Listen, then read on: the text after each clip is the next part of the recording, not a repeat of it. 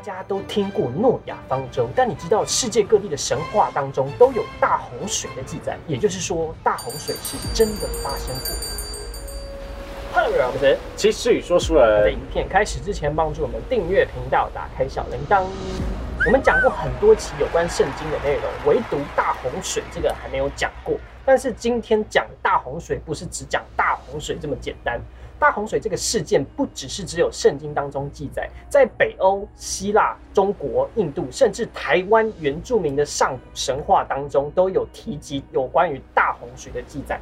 而大洪水之后又引发了上古神族的灭绝，这到底发生了什么事？今天就来跟大家分析这个大事件。所以连台湾原住民都有，特别去查才发现说，原来原原住民都有，这我就觉得很、嗯很可怕，就是原住民都有哎、就是大家一起发台湾生的台湾这个鸟屎般的国家，居然原住民都有哎、没有，其实原住民很厉害。呃，而且我忘记我是在追哪部剧，然后他突然提到北欧的诸神黄昏，我就开始想说这个诸神的黄昏是怎样。我听过，可是我不知道他嗯最后发生了什么事。这些我知道神族的人最后都挂了，嗯可是我不知道他怎么挂了。好，那我们现在回到主轴，在圣经当中，《创世纪》有提到，当人类在地上开始增多了起来，又生着女儿，神的儿子们看见人类的女子美貌，就随意挑选娶来为妻。神的儿子意思指的就是天使。本来按照神的定规，天上的天使是不嫁不娶的，但是有一部分的天使不守本位，随从逆性的情欲，所以这里的堕落天使就会变成邪灵。哦，对，附在人体身上，跟人类的女子交合。接着呢，耶和华又说：“人既属邪气，我的灵就永远不可能住在他里面。然而他的日子还可以活到一百二十年。那这个一百二十年被认为是神给世人的宽限期，如果没有在这段时间内反省的话，就会被审判。感觉这个一百二十年就是人的岁数。哦对对这个可是那些人是无辜的，无辜的，你说人类嘛？对对，好，这个等一下我们就讲到他为什么不是无辜的。好，哦哦对，那接着呢，重点来了，《创世纪》的第六章第四节开始讲，我们讲白话文一点哈。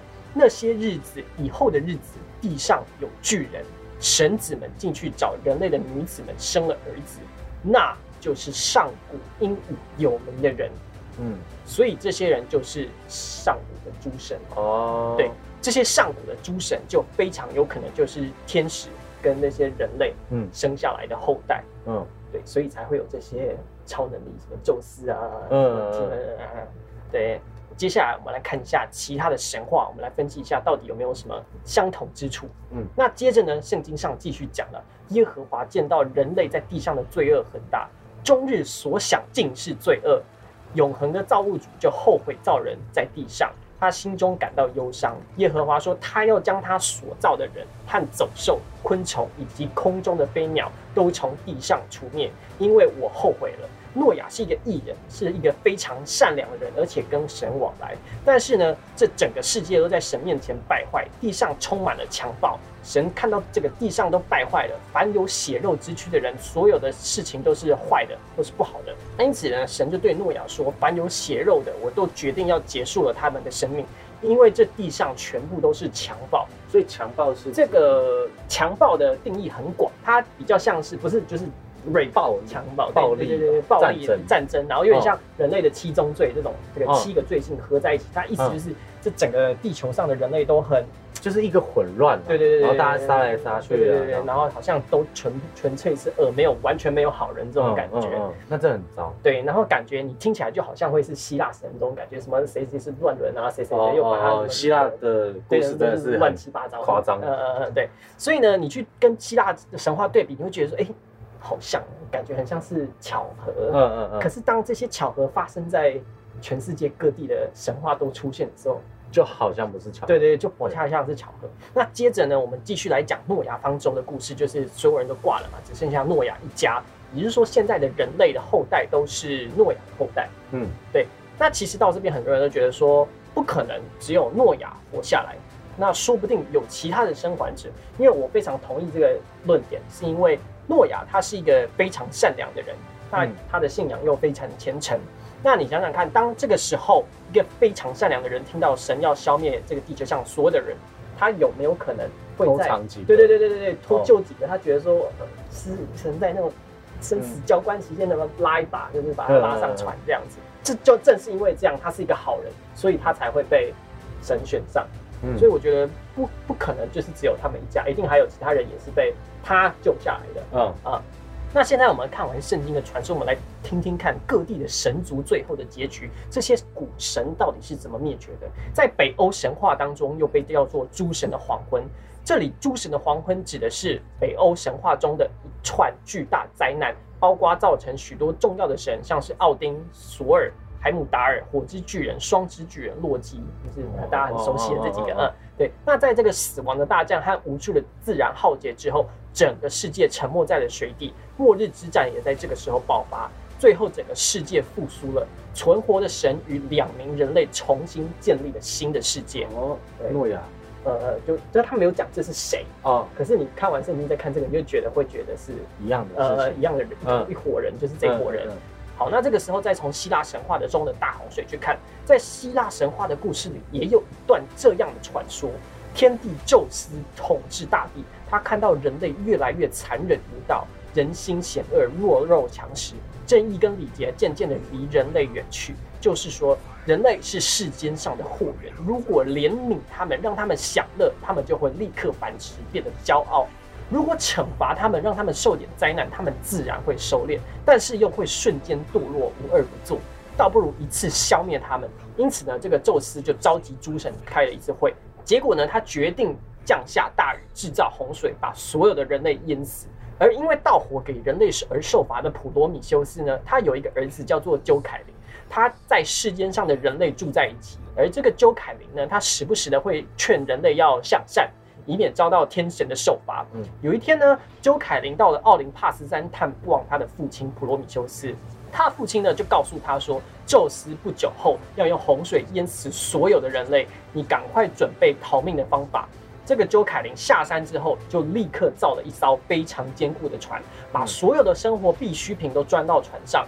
果然没几天呢，倾盆大雨从天而降，下了数个月，洪水淹没整个大地，连高山都没入水中。嗯数个月后，雨才停止。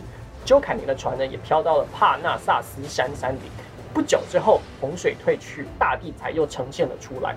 但举目茫茫，只有祈求神谕。只是他们怎么做？这个时候，神说：“遮上你们的头，往山坡上走去，一边捡你们母亲的骨头往后丢。”他们猜想，这个母亲既是大地，母亲的骨头便是石头，于是就把石头往后一丢。果然，奇迹出现，鸠凯林所丢的石头变成了男人，而他妻子丢的变成女人，人类才又重新回到了大地上。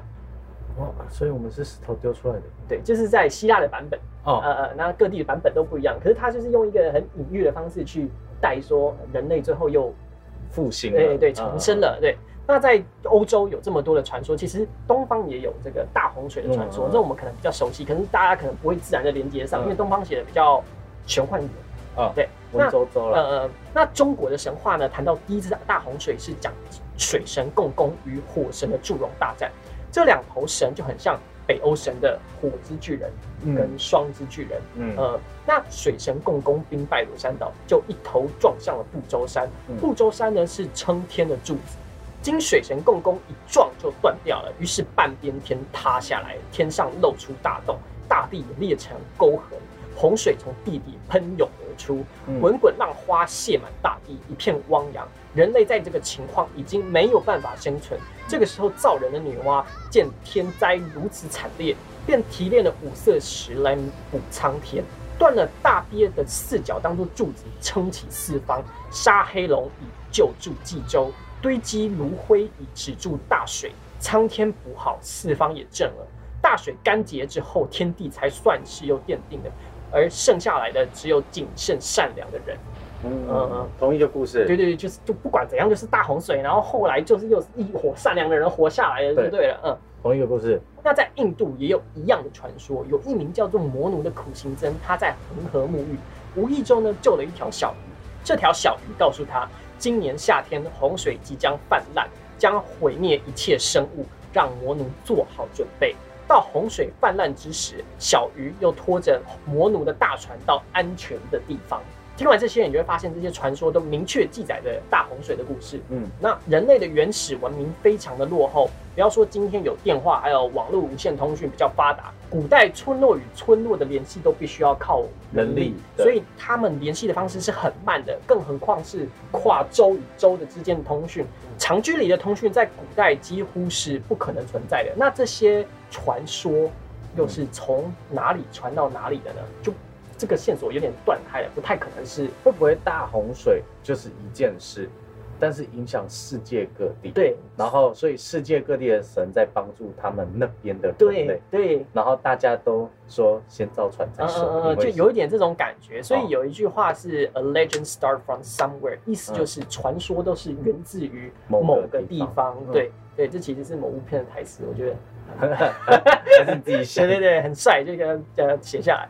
到底为什么散居世界各地的人民都会有如此类似的神话跟传说呢？嗯就也许真的是因为上古时代的人类确实面对过一次毁灭性的洪水灾难，那不同的种族散居世界各地，毁天灭地之后呢，人们才重新建立起了新的文明，一直到了今天。虽然只有北欧神话跟希腊神话提到罪恶这件事情，但是如果你真的去看他们的故事，你会发现说这些诸神跟人类很像。不管是战争啊，还是乱伦啊、掠夺啊，都样样来。嗯所以有可能它不只是消灭了人类而已，它甚至连这些上古的神对神族都一起消灭掉了。因为如果这些记载它如果是真的的话，嗯那就会变得很可怕。因为呃，圣经最后一章是启示录，是在讲预言。嗯，呃，就是会不会已经发生了？对，就搞不好那个 COVID 只是一个开始。嗯对，现在不是 COVID 发生了，然后现在各国感觉要开始算总账那种感觉。嗯，那算总账就可能就会引发战争战争，战争之后又会发生什么事情，所以就就逃不掉。对，还剩几集能逃的。嗯对，好，那各位观众，你们觉得还剩几集能逃呢？在下面留言告诉我们。我们下部影片见。拜拜。